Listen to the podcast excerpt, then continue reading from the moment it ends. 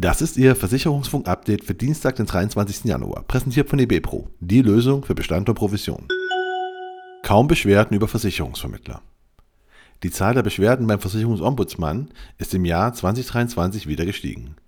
Zusammen mit den unzulässigen und von den Beschwerdeführern nicht weiter verfolgten Vorgängen wurden in Summe 18.037 Verfahren eingereicht. 2022 waren es noch 5.907. Davon seien 3.902 Beschwerden als unzulässig eingestuft worden, 2022 waren es 3.171. Beim Großteil der Verfahren beklagten sich die Verbraucher über den Versicherer. Dies waren 17.324 Fällen so. Das entspricht einem Anteil von 96 Prozent. Lediglich in 318 Fällen wurde sich über einen Vermittler beklagt. Davon waren allerdings nur 136 Beschwerden zulässig. Aktienrente. Haushaltsausschuss macht Weg frei. Die Bundesregierung hat in den vergangenen Wochen den Bundeshaushalt für 2024 festgezurrt. Im Rahmen dessen hat der Haushaltsausschuss auch 12 Milliarden Euro für die Aktienrente eingestellt.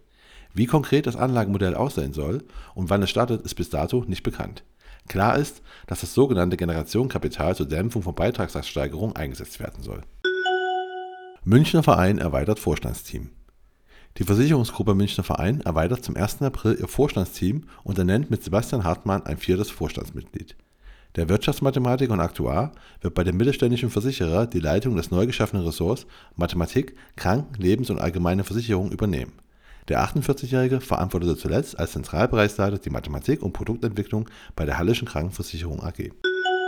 Allianz startet Online-Check-In und E-Rezept. Die Allianz Private Krankenversicherung bietet als erste private Krankenversicherung ihren vollversicherten Kunden ab sofort die digitalen Anwendungen Online-Check-In und E-Rezept an. Beim Online-Check-In handelt es sich um eine einfache Anmeldung in Arztpraxen. Die neuen Services waren bereits im September innerhalb eines Testbetriebs gestartet.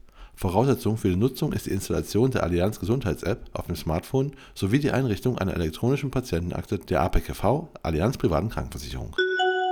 Irrglaube der staatlichen Absicherung. 30% der Deutschen glauben, dass sie für den Wegfall des laufenden Einkommens durch Unfall oder Krankheit eher gut bis sehr gut durch den Staat abgesichert sind.